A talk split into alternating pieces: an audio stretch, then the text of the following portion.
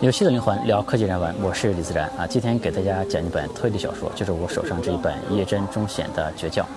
呃，推理小说我看过不少啊，起码各个主要派别的主要作家、主要代表作肯定都看过。呃，这本绝教呢，在推理小说里面肯定算是非常好看的。这本书呢设计的很特殊啊，因为它有两种不同颜色的章节啊，比如说啊这一章是一个白色的页面来写，然后到下一章呢，它就是一个黑色的页面啊来开始下一个章节，就是一黑一白一黑一白这样交替来写的。白色的章节呢，是以一名警探的视角啊，然后用第三人称的方式来写，嗯，而黑色的章节呢是非常罕见的啊，就是使用第二人称来写作的方式，呃，这就让读者有非常强的一种代入的感觉啊，有一种被安排的感觉，呃，是一种只能顺从而不能反抗的感觉，呃，他会这样来说，就是你去了一个什么地方啊，你做了一件什么事儿啊，你的母亲就是这样的人，呃，这个你呢，就是指的故事的女主角啊，铃木洋子。小说的开头啊，是一个非常凄惨的景象啊，就是呃，一个在一个单身公寓里面发现了一具尸体啊，准确的说呢，是一具人的尸体和十具猫的尸体。因为人和猫呢一起关在屋里啊，人死了呢，猫饿极了就开始吃这个人的尸体，所以人的尸体呢几乎成了一具白骨，呃，上面穿着一件女性的上衣，呃，最后呢，这十只猫在吃完人的尸体之后呢，最后也饿死在这房间里面啊，这个景象非常的惨。呃，一开始呢，警方认为这可能是一件孤独死的一个案件啊。这个所谓的孤独死呢，就是因为日本的社会啊，结婚率在不断的往下走啊，不婚族在增加，呃，人口呢老龄化也越来越严重，呃，很多独自居住的老人嘛，最后就是被社会抛弃嘛，就自己死在家里，呃，也没有人知道啊，这就是很多人一生最后的结局。嗯，这些孤独的死者呢，等到尸体被发现的时候呢，往往已经过了很长时间了。这个尸体呢，甚至早就没有尸体的样子了。呃，书里呢有一段描述是这样的：无论生前遭受过多么严重的暴力虐待啊，只要死后马上被发现，就还能维持人形。但是被众人遗忘、死后放置许久的尸体，会被虫子或是微生物寄生分解，连人的外观都会消失。这本绝校在推理小说的分类里面呢，是属于社会派的推理。所谓的社会派推理呢，就是往往会探寻犯罪背后的社会的原因是什么。那我们后面也会看到，这本小说反映了大量的日本社会的种种的问题。那这些问题呢，对我们在中国的人来说呢，好像也似曾相识。因为尸体被猫吃掉啊，就很难断定死因以及具体的死亡的时间是什么，呃，只能从死者的存折上面看出来、推测出来，死者啊叫做铃木洋子。呃，我们这个视频呢，就以讲解这本书的黑色章节啊为主。我想用四个故事来串起洋子的一生。第一个故事呢，叫做家庭啊，这一个第一个故事会显得稍微无聊一点点啊，但是它是一些必要的铺垫吧，请大家。耐心的听下去。呃，你的家庭呢，外人看起来应该是一个典型的美满的家庭啊，自己家里呢盖了独栋的房子，呃，这个有着稳定的收入啊。你的父亲呢是一个建材公司的小小的领导，收入呢也算是还可以。呃，你的母亲呢负责操持家务。呃，你的母亲曾经小的时候读书很好，但那时候重男轻女嘛，男女并不平等，所以说她也就没有读高中，而是后来就做了家庭主妇嘛。呃，你呢还有一个弟弟叫做小船啊，是一个看起来非常完美的四口之家。你的母亲的口头禅是幸福。呃，能跟你爸这么勤奋老实的男人结婚，还生了小孩，住在好房子里，我觉得自己好幸福啊。呃，但是呢，很明显你并不是这么看的。如果真的幸福，根本不需要动不动就挂在嘴上；如果真的幸福，根本不会叹气皮笑肉不笑的。嗯，你的母亲呢，特别想要一个男孩，呃，一直对你很冷落。在生下弟弟之后呢，她的全部的关爱就给了你弟弟，就是小船。呃，你的相貌、学习成绩，呃，各方面都非常的普通。呃，但你的弟弟呢，小船，呃，学习成绩是非常好的。有一次呢，在这个庙会上面，你得到了一条呃金鱼。那只在庙会魔法般温暖灯光下呈现出亮红色、可爱无比的金鱼，在日光灯的照射下，却又显得穷酸又不起眼。它总是无精打采地在缸底挣扎，嘴巴一张一合地撑起小小的身体。你母亲看着金鱼的惨状，对你说：“这只金鱼跟你有点像啊。”你并不知道母亲这句话的含义，但幼小的你已将这句话照单全收。啊，原来这只金鱼就是我。于是呢，你对这条金鱼啊感觉特别的亲切啊，每天都给它说早安晚安。但是这条金鱼呢，呃，却没过几天就死了。呃，于是你赶紧去给母亲说啊，但母亲呢却说了一句死了啊，真讨厌。呃，转身呢就把金鱼丢到了垃圾桶里面。你顿时悲从中来，嚎啕大哭啊！你母亲见状苦笑着说：“哎呀呀，这孩子真是的，明年庙会我们再去捞金鱼吧。”他根本搞不清楚状况。弟弟小纯呢，学习成绩很好啊，母亲也很疼他，但家里人却不知道，呃，他在学校是受到了霸凌的。呃，小纯的东西，呃，经常会在学校就消失不见了。呃，回家的时候呢，四肢上也经常带有淤青，头上呢有时候也沾着口香糖。嗯，这个有一天呢，小纯就突然闯到马路上面，撞上了一辆卡车，自杀了。呃，警察就问母亲啊，小纯是不是有什么烦恼？他才不会有烦恼。你母亲极力否定。小纯前阵子的期末考考得很好，才不可能有什么烦恼呢。小纯才不可能做出那种事。甚至后来呢，在家里发现了一张小纯写的字条啊，字条上面小纯写着“勿想死”。呃，但母亲呢不能接受这种现实，呃，就大发雷霆，说这张字条是你写的。呃，你就质问母亲啊，这个小船明明是自杀的啊，你为什么会这样说话？呃，母亲就说小船是不可能做出这种事的，啊，一定是你写的。后来呢，小呃同学们都来参加小船的这个葬礼啊，这里面呢一定有些同学啊曾经对小川有过霸凌的行为，呃，但是呢他们来了之后却都为小川而哭。你的母亲啊心满意足地说，哎，原来小川的人缘这么好啊。老师他们也认为小川将来不可限量。小春的人缘真好啊！今天我去拜访一位女同学，她说着说着还哭出来了呢。是不是暗恋小川呀？大家都说永远不会忘记小川的。你的母亲小春的师长与同学，简直就是在共同创作一幅小川理想死亡图。后来的事情呢，就开始变得有点越来越离谱啊！大家开始说小川是为了救路上的流浪猫才死的。学校呢还邀请母亲呃去参加小川那一届同学的毕业典礼，你的母亲呢在台上大声的呼吁大家，各位请代替小川勇敢的活下去。呃，听他的口吻呢，仿佛是小川是为了大家才死的。弟弟去了之后呢，呃，你的生活也又逐渐的恢复了平静。呃，你实在是太过于普通，呃，这个只能在本地读一个大学，最后呢，在家乡的一家小公司里工作。你身边的同事呢，也都是那种油腻的中年男子。你第一次交男朋友，呃，交往了三个月，呃，发现他是一个有妇之夫，呃，但是呢，男朋友总是可以再找啊，生活呢也总是可以继续。虽然呢不遂如人愿啊，但是。呃，你也接受了这种平凡生活的设定，呃，而且是平凡，呃，还比较富足的生活。缴付不久前才买的手机的话费，一星期上一次录像带出租店，假日去总站附近逛逛，买买衣服和化妆品，试试当时刚开始流行的指甲彩绘，偶尔和高中同学见面，去 KTV 唱歌，相约喝酒，这就是你的生活。呃，故事的转折呢，在你二十七岁生日那一天，父亲突然消失了啊，就是在家里好好的吃完早餐就走了，并且就再也没有回来。后来你知道啊，你的父亲因为投资股票和期货，呃，生意失败，就是投资失败，欠了很多钱，呃，欠了足足有三千两百万日元，就是所谓欠钱跑路了。呃，还钱的方式呢，只能是卖掉家里的房子。其实，呃，如果家里一家四口一起，一家三口一起来面对这个生活的话呢，还是可以团结在一起生活的。呃，但你的父亲就是这样选择了，呃，一走了之。虽然从小啊，你的母亲眼里就只有弟弟啊，对你总是冷嘲热讽、爱答不理的，但是呢，呃，你仍然感觉对他有一定的抚养的责任。毕竟呢，她也是一个家庭主妇嘛，啊，你觉得就算家庭遭遇了变故啊，卖了房子，仍然就你们可以换地方住嘛，啊，你们两个人今后也会在人生的路上相互扶持，就像之前二十多年一样。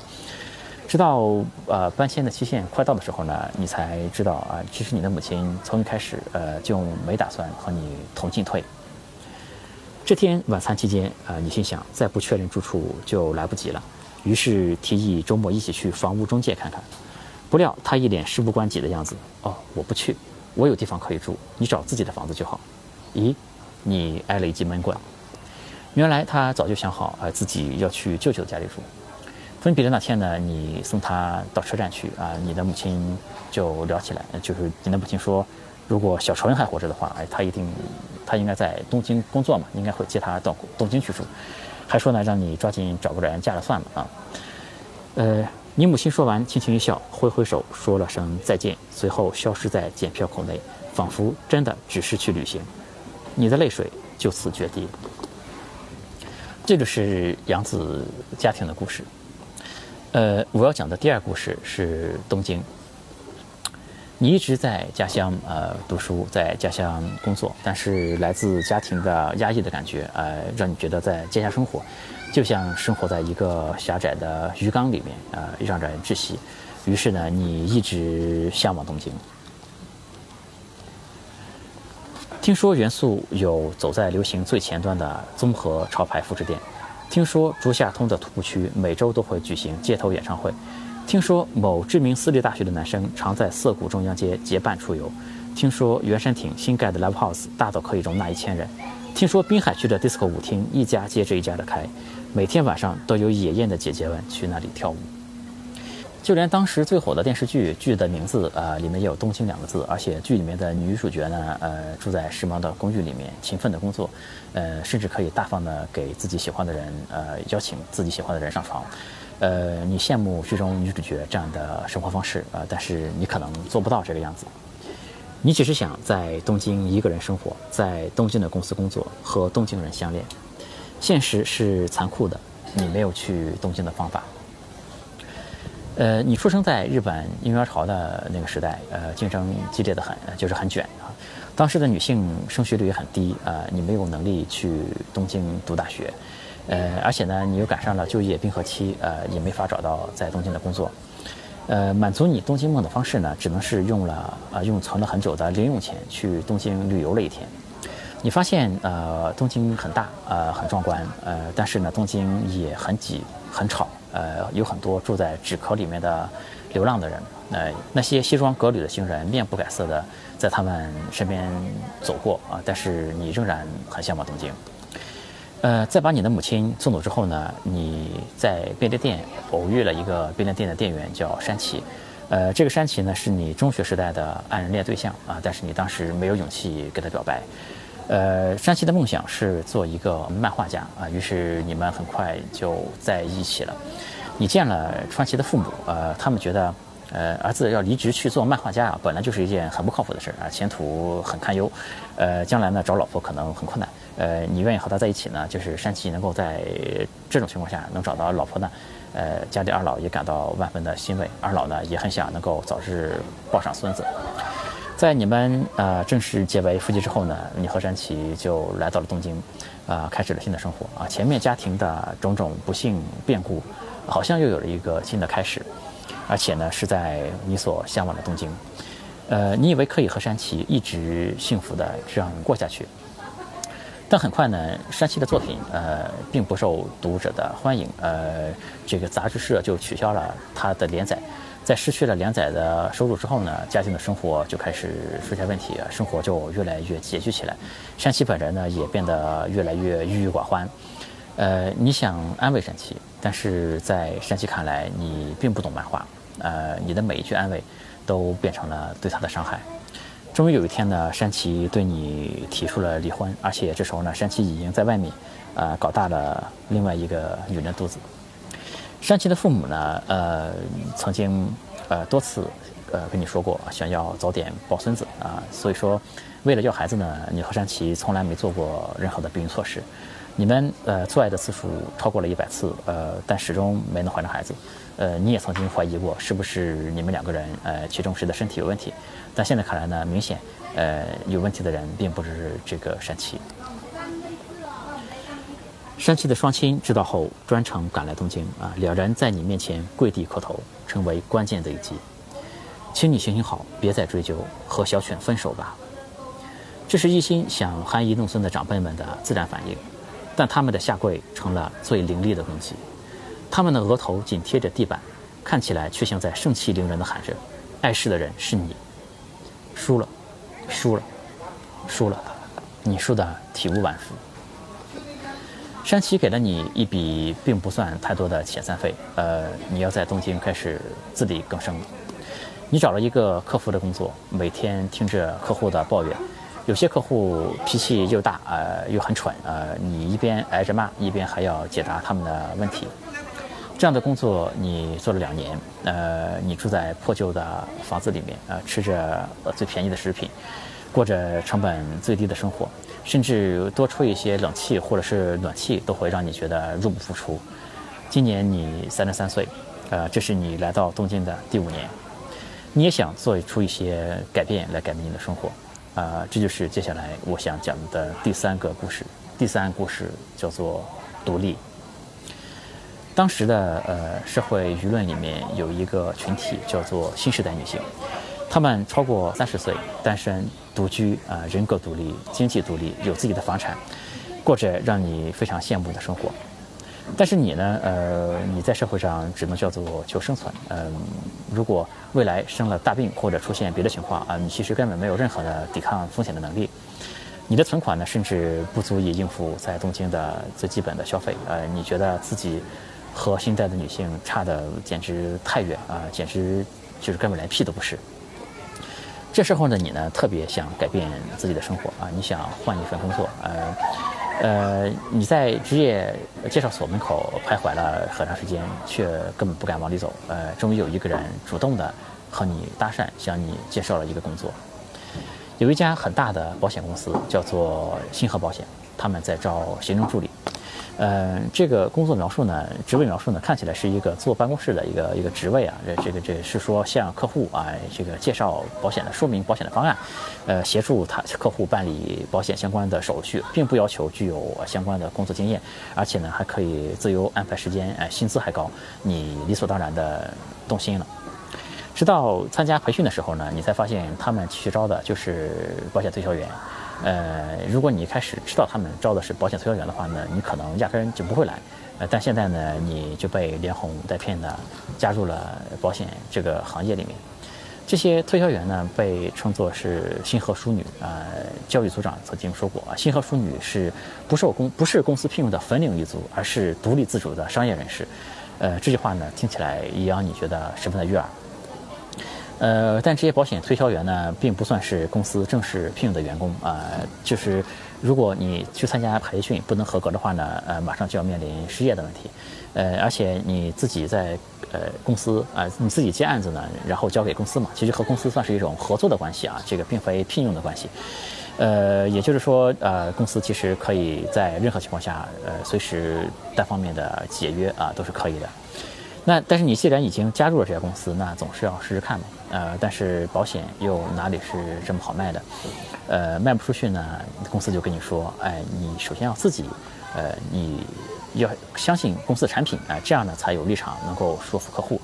呃，你只能自己给自己上保险啊。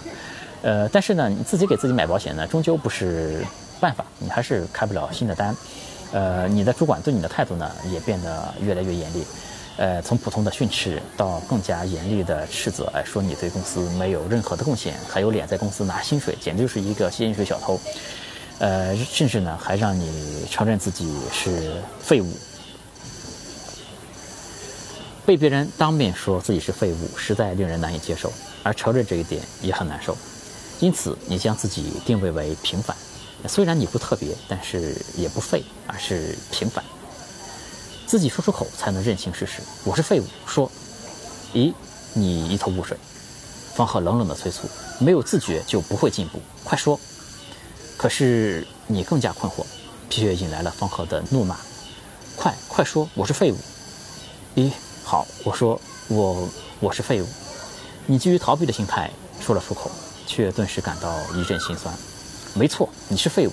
再大声一点，我是废物啊。太小声了，所以才说你是废物。大声一点，勇于承认，我是废物啊！你豁出去大喊，同时感到鼻子一酸，泪水模糊了你的视线。呃，当然这是一种职场 PUA 的做法，对吧？先给你贴上一个废物的标签，再把它给撕下来，哎，让你觉得好像获得了救赎。然后再激励你拿出所谓的真本事去赢得保单。嗯，这种拿出真本事的方式呢，当然就是让你对熟人下手，把保险去卖给自己身边的朋友、同学、啊亲戚啊这些人。于是呢，你就返回了家乡啊，假意要举办同学聚会什么的，实际就是问大家，让大家来你这里买保险。很快呢，你的业绩也有了起色啊，同事呢对你也越来越肯定，你的收入呢也越来越高，呃，你感到很满意。呃，你的生活条件改善了，开始吃更好的食品，呃，开始用名牌的化妆品，也开始去美容沙龙啊，好像你真的距离新时代的女性越来越近。但是这样的势头呢，没能维持多长时间啊。这个道理也很简单，就是你的人脉、你的朋友圈已经被你利用完了，已经被你榨干了，对吧？这不是你天天大喊我办得到哎就能解决的一个问题。毕竟那时候的你呢，肯定也没看过我的视频啊，也没看过我说的怎么扩大朋友圈的那件事，对吧？你终于明白了啊，保险公司，呃，他之所以爱招业务员，就是因为每个人都有朋友可以利用啊，可以。如果每个业务员呢都自己先买一份保险，再把自己的身边的朋友亲戚都拖下水的话，哎，那保险公司做的是一个永远都不会亏的一个生意。呃，这个时候呢，公司来了一个新人，哎，这个新人呢，他刚来没多长时间，呃，他叫佐田的一个女士啊，这个刚来没多长时间，就以出色的业绩，呃，压了你一头，把你压了下去。呃，你曾经哎在公司里面所有的同事对你的肯定和赞誉都被他呃给夺走了。听说呢，他是通过和客户上床呃才拿到订单的，呃，甚至他本人也承认了这一点。你呢就去找主管说这件事，但是没想到的是，你的主管却嫌你大惊小怪。你自己不努力，还有脸怪别人？可可是佐田小姐她真的。就算是真的，那又怎样？佐田小姐是为了拿到合约才这么努力的，这不是很伟大的工作态度吗？这就叫拿出真本事。你无言以对。一方面呢是新同事佐田的蒸蒸日上，那另一方面呢是你自己实在做不出新的保单来，在公司的越来越抬不起头啊，之前被训斥的恐怖的感觉就又回来了。于是呢，你终于和以前一个对你平平是好，但是一直没有签单的客户，呃，和他发生了关系，当然也顺利的拿到了保单。你开始拼命的、不择手段的卖保单了啊！你换上了性感的衣服啊，露出了自己的凶器，所有可能的男性们都递上自己的电话号码。你想的是呢，哪怕我只在这一个月，哎，能压过佐田一头也可以，那个小贱人。但你的希望呢，很快就破灭了，因为佐田呢勾搭上了一个 某 IT 创投企业的一个老板，呃，并且依靠他的人脉呢，一口气卖出了大量的保单。更其呃，而且呢，更令人讶异的是呢，呃，佐田马上就要与那位老板结婚了。呃，他已经决定要从保险公司离职了，呃，可以说是成功上岸。原来呢，佐田啊，比你有策略的多，呃，他知道如何俘获人心啊，他并不会随意的去陪睡啊，他只委身于那些呃权贵或者是大老板们。呃，你再次输得体无完肤啊，只能用消费麻痹自己。日本呢有一种定期定额的信用卡，呃，普通的信用卡是你消费越多，每个月还的钱就要越多嘛，但这种定期定额的信用卡呢是。你每月还的钱数是一定的啊，你买的东西更多，只会延长你还钱的期限而已。于是呢，你可以想怎么买就怎么买。这时候呢，你多年没联系的母亲也突然有了消息啊，原来你的母亲呢，当年搬去了舅舅家住，后来呢，舅舅也过世了。你的母亲住在舅舅家啊，就一直很受气，只能自己搬到了一个小公寓去住。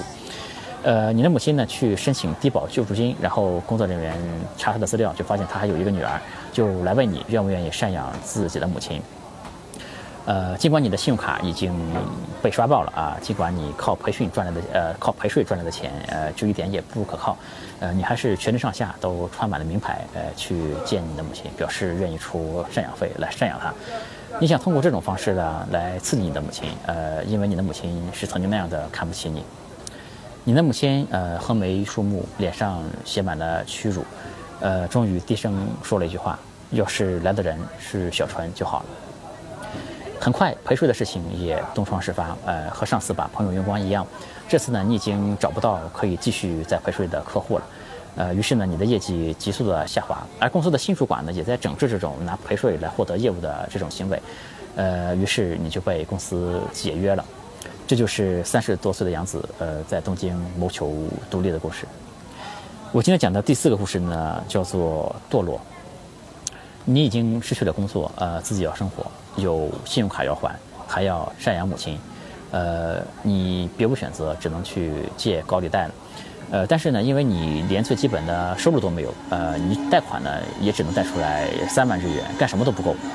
贷款的人呢就问你，呃，有没有兴趣去做应招女？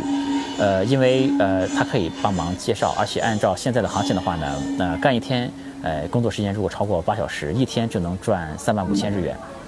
你开始下意识的来算这笔钱啊，你一个月就算工作十天的话呢，呃，你也可以赚三十五万日元。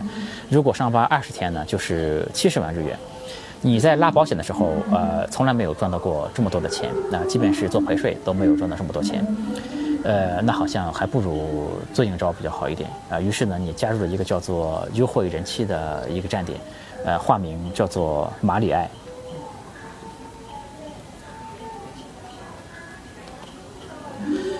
屏幕上的数据显示为新人马里埃，二十九岁，胸围八十三厘米，C 罩杯，腰围五十八厘米，臀围八十二厘米。啥？你惊呼一声，这也太夸张了！你的年龄四舍五入后是四十岁，平时穿的内衣是胸围七十五厘米的 A 罩杯，衣服都穿十一号，腰围应该是六十七厘米。然而，风间笑着说：“没关系，我们卖的就是梦想。”于是你又开始自营业了。呃，你和很多。让你感到恶心的男人发生关系啊，你恶心的要死，但这就是你的工作。根据日本的法律呢，这种服务呃只能用手或者嘴提供服务。呃，但是呢，当然有很多客人会要求真刀真枪的，呃，就是加钱嘛。然后加钱的话，再加钱的话还可以不用带避孕套的。很多客人身上呢带着可怕的病毒啊。你疲惫的走在大街上啊，包里揣着陪四个男人赚来的钱。呃，其中有两个是来真的，呃，其中还有一个呢，非常恶心的一个男人还没有带套。突然间呢，你就被拉住了路边的一辆黑色的面包车里面，呃，你终于遇到了传说中的狩猎应招。原来呢，日本的色情产业是有着一个生态的，包括我们后面会讲的优郎啊，包括狩猎应招都是这个生态里的一个环节。所谓的狩猎应招呢，就是专门靠打劫应招女为生的一群人。呃，因为应招女女性嘛，比较容易下手一些，而且呢，他们往往会选择忍气吞声。他们把你弄到那辆面包车上，打开了你的包，呃，看了看里面的钱，嫌太少。呃，你觉得你辛辛苦苦赚来的皮肉钱，呃，不仅被抢走，呃，还被嫌，呃，还被嫌少，还被耻笑，呃，天理何在？他们把你带到了一个偏僻的房间，呃，把你推倒在床垫上面，呃，带头的那个圆胖男开始解自己的呃扣子，衣服的扣子，你才知道他们要的不仅仅是钱。呃，你跪在床垫上面，把呃自己解开了扣子，呃，说愿意配合，求他们不要伤害你。圆胖男呢，却冲你大吼，你一头雾水，而圆胖男则口沫横飞的接着说。还有，你不是在卖身吗？不是专业的性工作者吗？怎么可以轻易让人白嫖啊？要有尊严，你要认真拼命抵抗才行啊！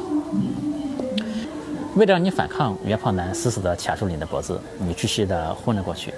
等你醒来的时候，呃，身体已经是一片狼藉。呃，这时候圆胖男说了一句：“幸好你没死啊，不然处理尸体可是很麻烦的。”听到这话呢，你就突然意识到，呃，这个男人说处理尸体很麻烦啊，换句话说。呃，他可能杀过人，呃，你的脑袋异常清醒，呃，觉得自己仿佛脱胎换骨，如获新生，呃，你就对圆胖男说：“你要不要帮我杀一个人？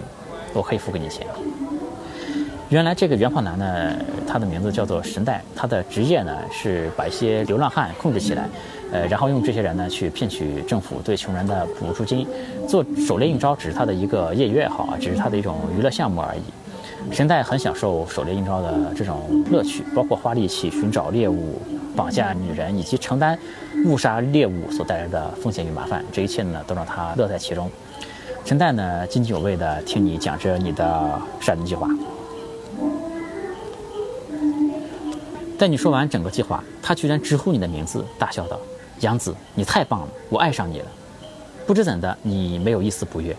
他明明强暴了你，而且还差点杀了你。但浅谈几句后，你们宛如无话不谈的好友。这是怎么回事呢？原来，呃，你在约会人妻上班不久，就认识了一个叫做莲丝的牛郎。很多牛郎呢，就是专门服务这些应招女的啊。很多应招女，呃，辛辛苦苦赚来的钱，最后其实都给了这些做牛郎的人。与不喜欢的男人上床很恶心，这条路虽是你自己选的，但其实你百般不愿，整晚逼自己咬牙做不想做的事情，也难怪渴望别人的认同。莲丝搂着你的肩。温柔地安慰你，轻抚你的头，你受到了慰藉，深深的慰藉，浓浓的慰藉。牛郎店跟色情酒店、应招站这类服务男性的店家不同，店里采用永久指名制，顾客一旦指定牛郎就不得更换。换言之，店家主打的并非一时的快感，而是长久的关系，以及高真实度的模拟恋爱。连丝的口头禅是“不要害我丢脸”。如果你一阵子没去店里，他会突然打电话来骂你。你在搞什么？快来店里找我，不要害我丢脸。即使你去了，若是点了便宜的兑水威士忌，他还是会骂你，喝什么便宜酒，不要害我丢脸。此时的你早已遍体鳞伤，情场失意，又被赶出职场，最后只能下海卖身，这让你的心破了一个洞，唯有莲丝能填补那块空缺。所以你是真的爱上了他。呃，有一天连斯得罪人，被人打了，受伤很严重，啊，没法回店里再做牛郎这份工作了。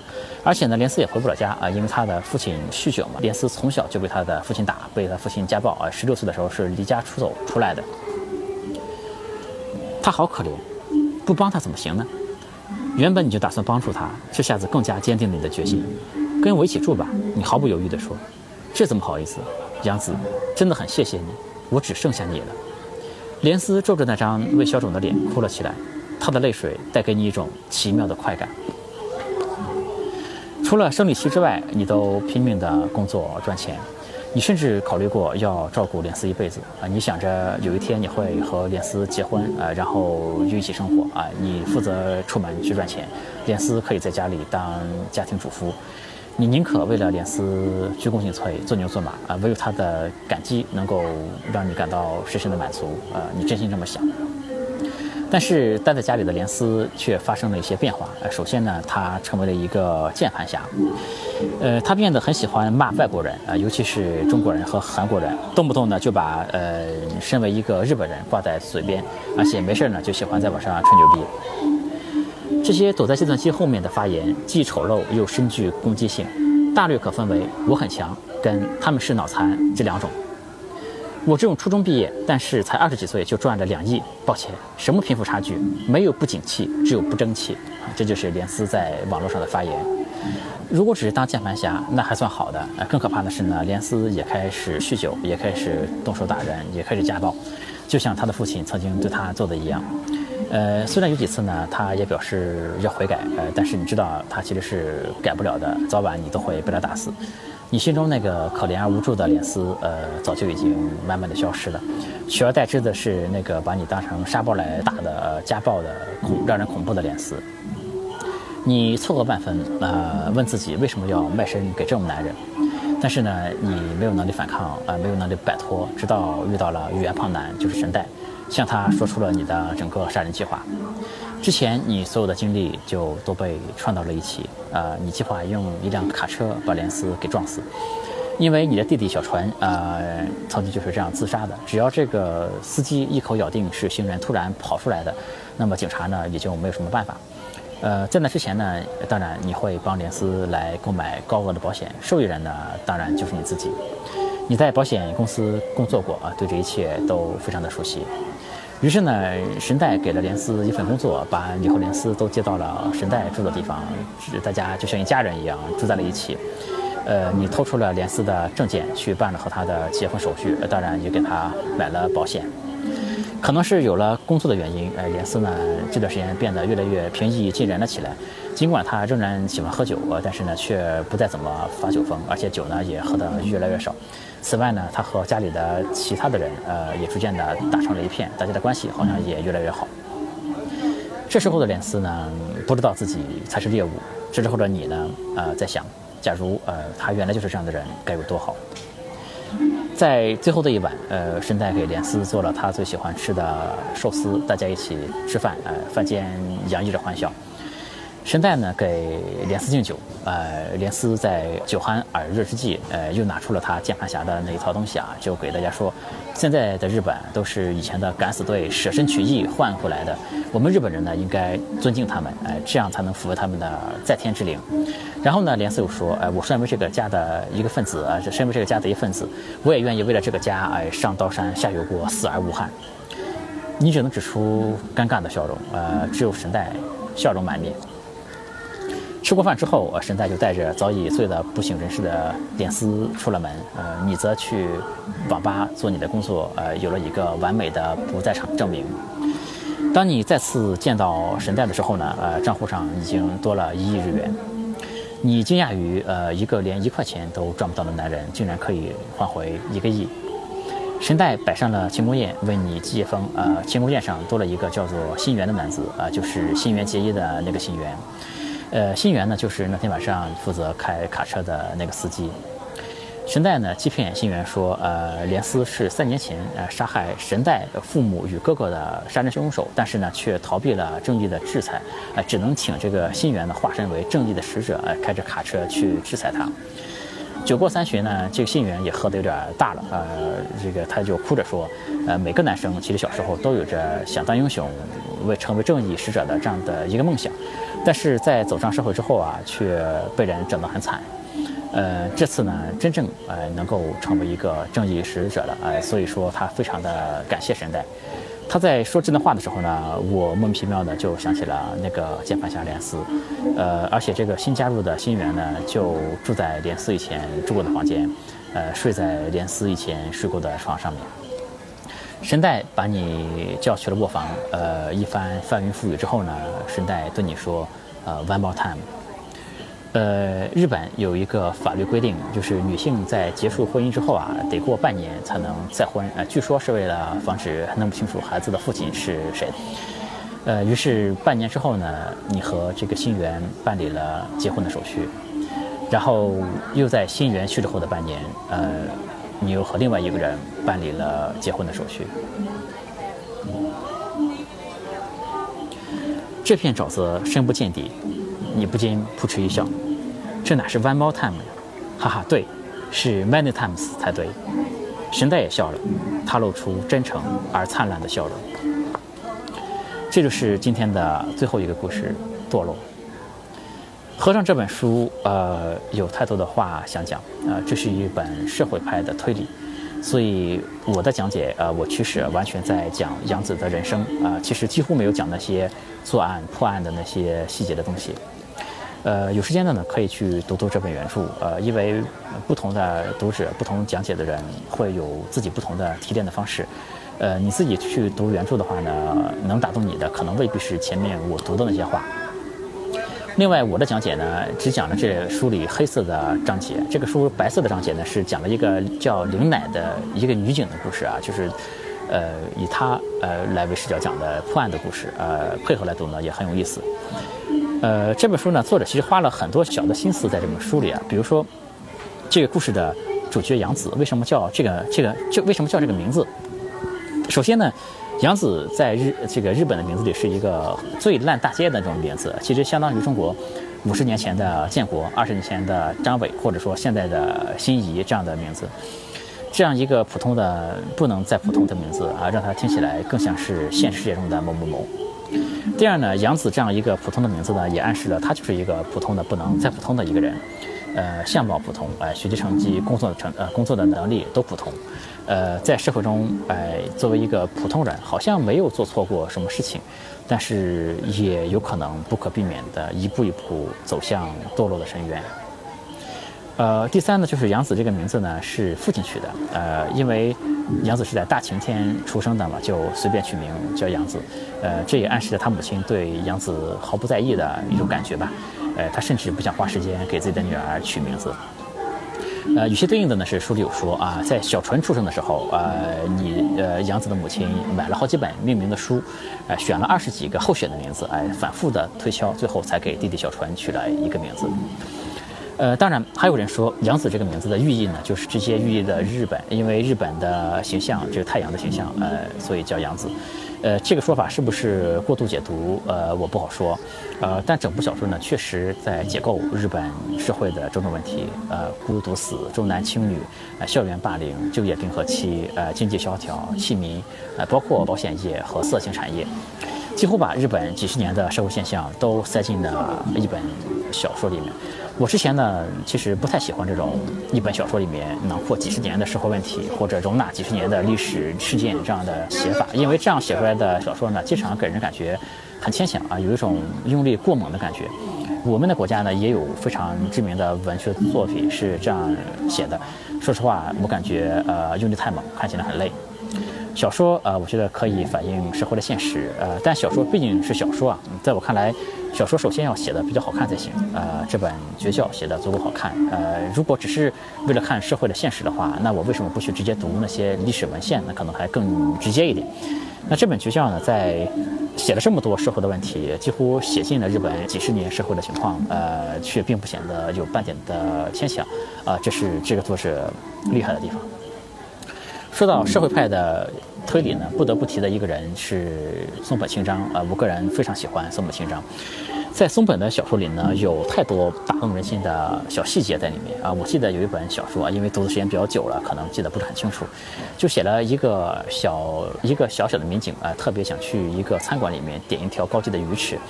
但是呢，他们家比较穷，呃，他老婆就给他说，呃，去餐馆吃饭太贵了，不如我们回家去吃鱼。结果呢，回到家里也只能吃一种非常非常便宜、低档的鱼。当时呢，那个作案的凶手就在这个餐馆里面吃那条高级的鱼。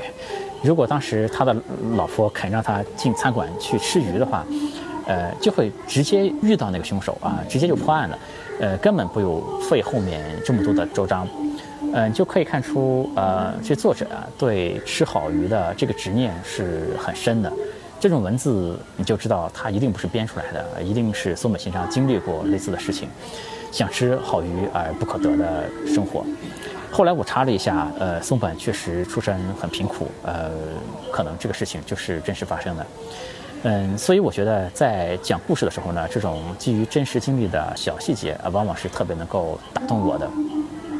我公司呢有一个股东，呃，曾经家里非常的困难，呃，过年的时候呢，外面的人也到家里来要债，呃，他的姥姥知道他们家困难，呃，就没什么东西能，没什么东西好吃，就给他送来两条咸鱼挂在那个墙上面，呃，结果呢，那些上门讨债的人连这两条墙上两条咸鱼都给摘走了，这几句话呢，给我的印象非常深刻，呃，可以，所以说可见，对于写作来说，这种细节，这种悲凉的气氛。嗯，比任何的数字和逻辑啊都能都更加的管用，呃，比你精确的说出，哎，我现在一个月赚多少钱，但是我在外面外债欠了多少钱啊，要打动人心的多。但类似这种故事呢，往往都要基于真实。我在讲商业的时候呢，也会加大一些小细节来说，啊，这里面有我的经历和体会在里面，呃，这可能也是我的观众喜欢我的原因，因为有了这些细节的存在呢，所以我讲商业听起来不是那种飘在空中的。一个东西，而是有一点细节和真实感的一些东西，所以我觉得细节是不能忽略的一种存在。嗯，但啊，叶真忠显写的这本《绝教》啊，坦白讲，这种细节并不多。那金鱼可能算是一个，其他的文字呢，其实就是泛泛而谈，其实没有很多特别打动我的、让我很喜欢的细节在里面。呃，但是非常巧妙的就是呢，啊，他的写法是第二人称啊，就在这种。人生的写法下，就是你怎么样，你怎么样。呃，如果你写细节写的太具体呢，反而会让读者觉得这个人并不是我。呃，他写的稍微模糊一点啊，稍微概括一点，反而会让读者来想，呃，我如果在这种情况下，是不是也会这样做？呃，书里写的这个人，呃，是不是我，或者是是不是我身边的人？我小的时候上作文课呢，知道叙事的说法有正序、倒叙、插叙。现在看过来啊，这些所谓的正倒插，哎，都是太过于小儿科。呃，因为现在的文字呢越来越电影化，而电影本身呢也更越来越夸张。我记得当年在看《记忆碎片》的时候，呃，正反两条时间线的叙事嘛，让我感到大为震撼。后来看到《谍影重重》，呃，《谍影重重》的第二部，平均一个镜头只有一点九秒的时间。呃，那个节奏快的简直让你没有任何时间能想别的事情，也是大为震撼。呃，绝教其实就是一个采用三线叙事来写的啊，除了黑白两条线之外，其实还有一条呃做笔录的线的一个视角来写。现在很多的文字呢，叙事方法呃节奏感其实都和电影越来越像了，整个的节奏快得不得了，节奏感好的不得了。说到电影呢，绝教其实也出了一个日剧的，呃，有四集啊，但是我没有看。我觉得视频和文字啊，就是谈不上哪个更好啊，这个东西各有各的好，就看这个作者或者是导演怎么去运用。视频的好处呢，是能给人视觉的冲击。哎，我很喜欢看科幻片嘛，因为在读物理书的时候呢，就想象过太多次一个行星是什么样的，一个星系黑洞是什么样的，哎，想象过太多次星系旅行是什么样的，那就想看看真实的画面是怎么样啊。那电影呢，就能满足他把这个 CG 做出来给大家看。呃，但文字的好处呢，就恰恰相反。呃，因因为它给了读者无穷无尽的想象空间，而高明的作家呢，总是善于调动呃读者的大脑啊，让读者去脑补出一幅幅的画面出来。而且呢，每个读者所脑补的画面其实都是不一样的。所以，文学中的一个形象啊，就是它一旦被拍成了画面，呃，这有点像量子物理里面，就是本来一些。呃，粒子呃有各种各样的可能性的，你一旦把它确定下来呢，这个波函数就坍缩了，呃，一切的可能性，一切的想象空间也就都跟着坍缩了，都没有了。所以很多小说呢，其实我想象了，脑补了很多的画面在里面，呃，反而就不太想这些小说被拍成电影或者是电视剧了。甚至包括科幻小说，有些也是这样。比如说，呃，我们国家那个很有名的科幻小说，呃，《三体》，呃，我不希望它被拍成电影，呃，因为《三体》呢写了三本，其实每一本都也很厚啊，三本书里，在这三本书里呢，没有啊给过三体人一个正面的镜头，呃，没有一次，呃，说三体人长得是什么样子，呃，但如果拍成电影的话呢，你是不可能不拍三体人长得是什么样的。呃，但这样的话呢，无数读者脑中脑补的三体人的形象就都被消灭掉了。我个人脑补的三体人呢，其实是一个体型很小的，像呃像蚂蚁一样的一种生物，所以才能脱水嘛。呃，所以他们单个个体呢，活得并不是特别的有尊严，或者说他们作为单个生物呢，智慧也很低。但是他们组成群体之后啊，可以高速的传递信息，所以呃，可以有很高的群体的智慧，就是人越多，智慧越高。呃，所以才能有那个人列计算机嘛。呃，这是我个人的一个脑补而已啊。呃，今天呃，我们这个视频呃录的这么长啊，呃，而且扯得有点太远了，呃，能坚持看到这里的肯定都是真爱粉了。我上次讲书啊，一转眼已经是三年之前了，当时也是在一个这样的古镇上面，当时给大家讲的是金庸的小说。呃，我还特意回看了一下当年讲金庸的视频，呃，特别的青涩，但是也特别的认真。呃，包括视频里用的那个黑白的画面，其实都是我凌晨晚上啊，这就是出去自己拿相机拍的。当时我记得我才呃一千个粉丝左右吧，呃播放量也不高，呃但那个视频呃我蛮喜欢的，还是呃今天 也很开心，然后又有这样的机会给大家再讲一次书啊，不要忘记呃提一下这本书的翻译者叫做呃林佩锦啊，去翻译的真的是非常好，呃佩服。前面呃讲绝教呢，嗯，虽然剧透了杨紫的故事情节，但其实并没有真正剧透这本书这个故事的结局是什么样子。呃，因为呃结局呃真相的揭晓，对于一本推理小说来说呢，往往是大家最为关心的部分。我知道很多人可能并不会去真的看这本书啊，因为可能没有时间或者是其他的原因，所以呢，我会在这里做一个。终极的剧透啊，给大家说这本书的结局是什么样子。如果还想看这本书的，或者不想被终极剧透的，可以关掉这个视频啊。我并不追求完播率什么的，所以呢，这里给大家带来这本书的第五个故事，就是重生。在几次骗保杀人之后呢，杨子把神代也杀掉了，拿走了神代的钱。呃，开头说的那个在公寓里旁边有猫的那个孤独死去的人，并不是杨子，而是杨子先前的一个同事。呃，杨子把他先前的一个同事骗出来给杀掉，呃，让猫吃掉了他的尸体，然后，呃，让警方以为死掉的人是杨子。杨子本人呢去做了整容，啊，盗用了他同事的身份，呃，变成了他的同事。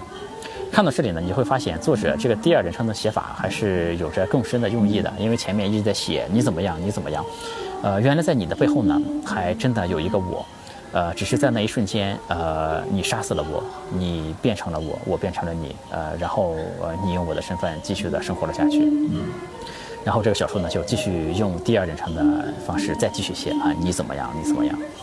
但杨子作案的这一套伎俩有一个破绽，就是如果找到杨子的母亲的话，就可以通过比对 DNA 的方式发现，那个孤独死的死者并不是杨子本人，所以杨子的母亲也必须消失。呃，终于杨子的母亲也消失在了一个悬崖下面。杨子呢回到了之前的故乡，杨子家以前盖的那个房子已经变成了一幢公寓。在那个公寓的一楼呢，有一家咖啡店，咖啡店的名字叫做 Miss v i l e 咖啡，呃，就是呃，这个 Miss v i l e 呢，就是杨子呃，杨子过上了新的生活。呃，在这本书的白色章节呢，有一个女主角叫是一个女警，叫做玲奶。呃，这个玲奶呢，还曾经到过那个咖啡馆，因为她去探寻杨子的时候到过那咖啡馆，还向这个 Miss v i l e 本人。打探过杨子的消息，呃，所以这个林乃其实和杨子是见过的，呃，还记得当时欠债出走的那个杨子的父亲嘛？啊，后来呢，这个杨子的父亲就变成了一个流浪汉，最终的结局呢是被四个小混混给打死。呃，杨子的父亲死了之后呢，他随身带着驾照嘛，从驾照就知道，警方就知道他是杨子的父亲。但是呢，在比对 DNA 的时候呢，却对不上和杨子对不上号。呃，当然对不上号啊，如果能对得上，呃，那才是见了鬼。呃，这个因为杨子的父亲在外面流浪了太久啊，他的容貌也早就和呃先前驾驶证上的那个照片不太一样了。所以警方就觉得可能这个驾驶证也是从别人那偷过来的，也就没有再深究这件事情。呃，这就是杨子获得新生的故事。有趣的灵魂，呃，聊科技人文，呃，我是李自然，呃，今天这本绝教就和大家分享到这里，我们下次再见，拜拜。欢迎加我的微信，我的微信是李自然五四六零，全拼的李自然，数字五四六零，李自然五四六零。